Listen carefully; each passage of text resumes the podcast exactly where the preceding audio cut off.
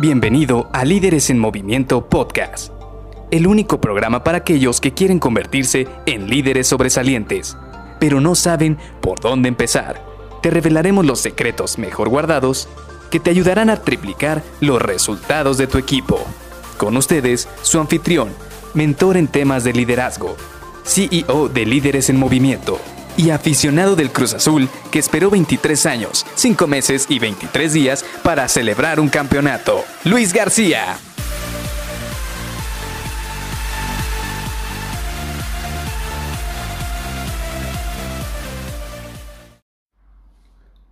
¿Lo mandaste a la guerra sin fusil? Hola, ¿qué tal? Soy Luis García y te doy la bienvenida a Líderes en Movimiento Podcast. Y hoy vamos a platicar precisamente de esta frase que a mí de verdad me ha roto varios esquemas desde la primera vez que la escuché.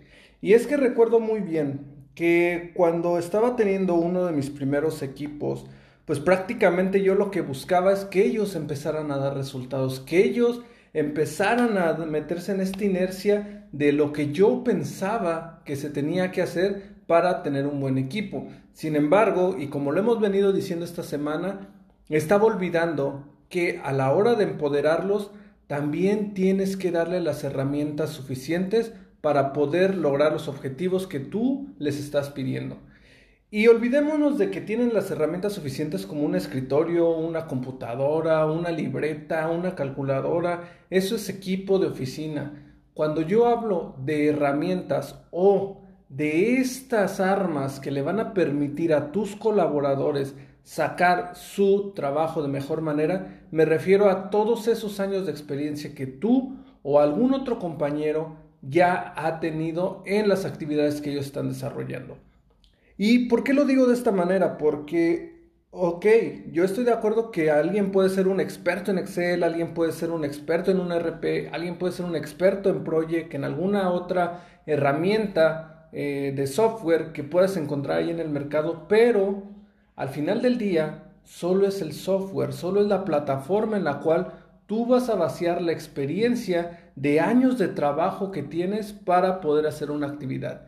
Y precisamente esta experiencia es lo que realmente tus colaboradores necesitan. Porque si le puedes decir, ¿sabes qué? Aquí te estoy dejando el software más nuevo con la última actualización y con el paquete más caro que me vendió el vendedor de software.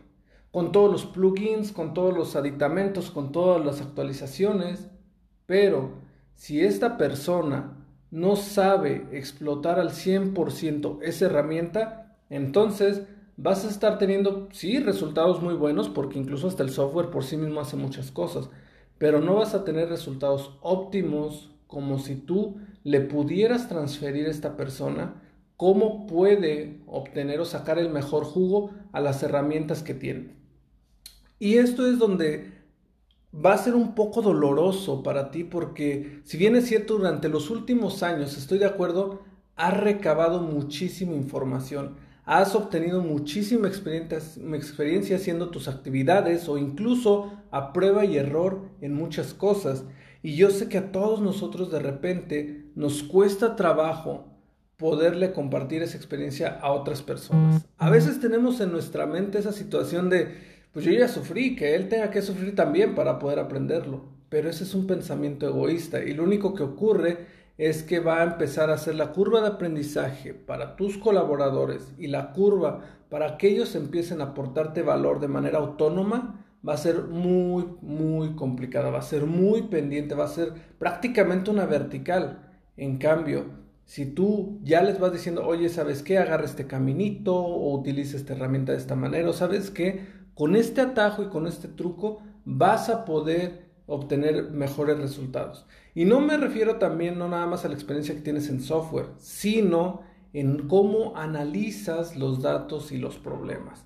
Prácticamente lo que te estoy diciendo es que te vuelvas como un asesor, un mentor, un coach de estas personas, de tus colaboradores, porque realmente eso es lo que necesitan. Tú ya tienes un camino trazado y si no, también alguno de tus compañeros o algún otro de los colaboradores a tu nivel en horizontal ya tienen un camino trazado.